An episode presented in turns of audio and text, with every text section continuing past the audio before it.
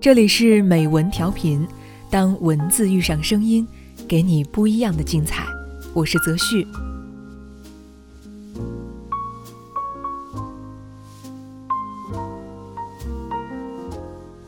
今天与大家分享的这篇文章来自李娜，主动一点，你们就有故事了。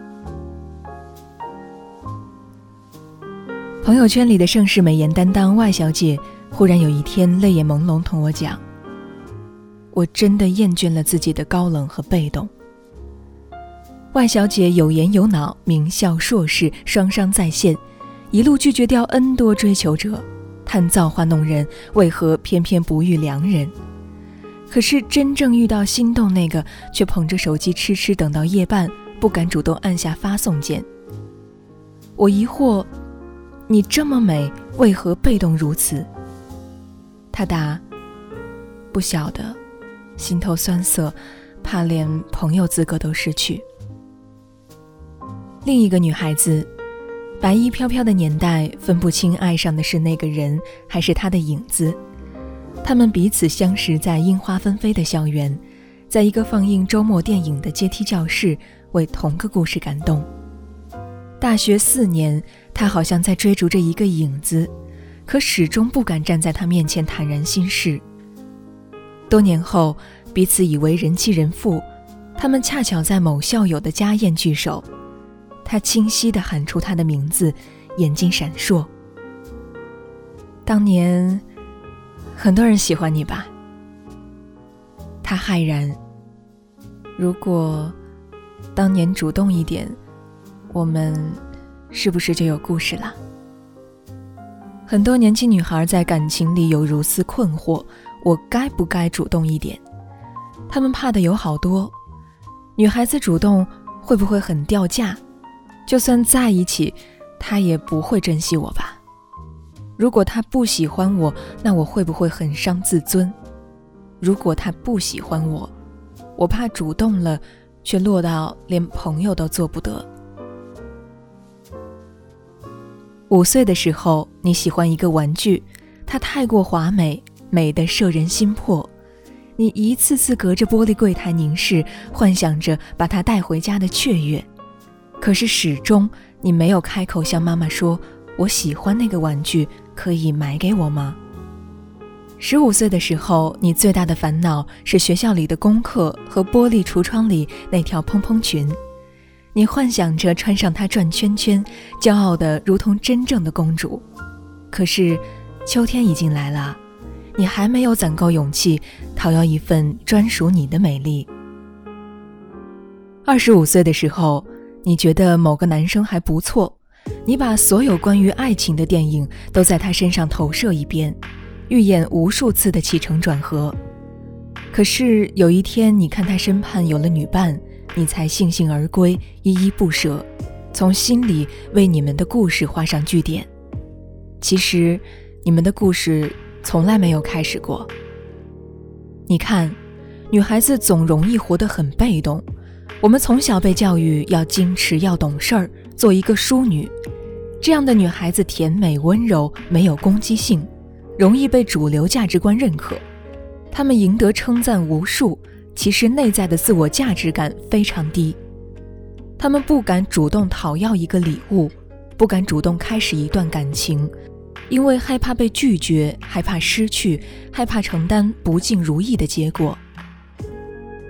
二十岁的时候，我对那些主动的女孩子也是有一点不屑的。《东京爱情故事》里的赤名莉香，那么勇敢的去爱完治，面对完治的犹豫退缩，最后还是乘早一班车走掉，把爱的人推向白莲花李美的怀抱。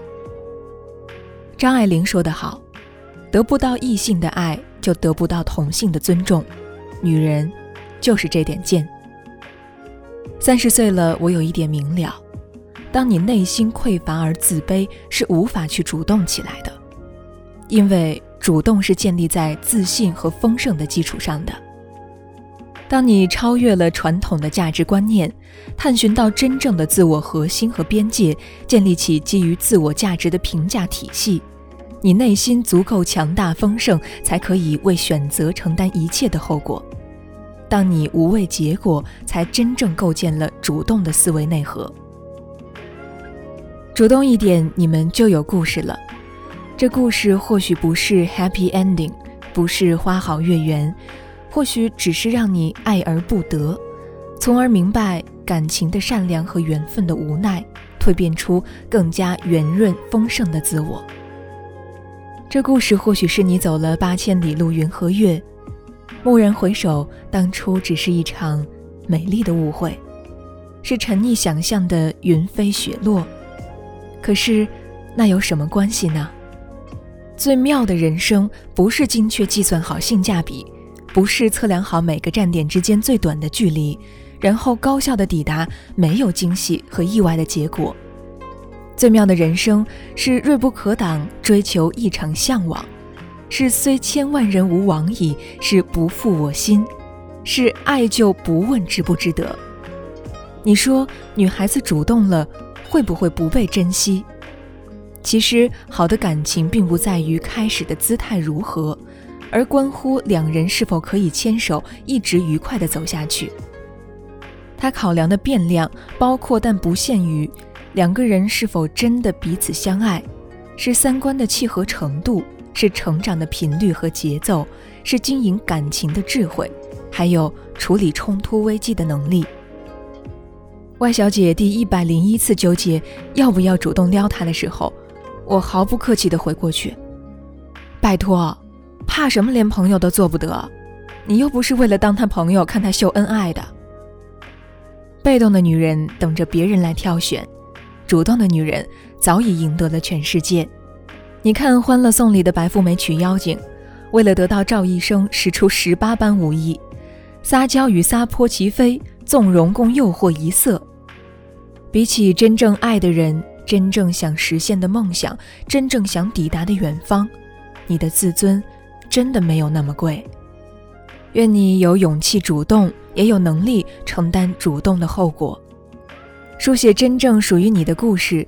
不管这故事编织出怎样的经纬和结局，对于你个人的生命体验来说，已足够精彩值得。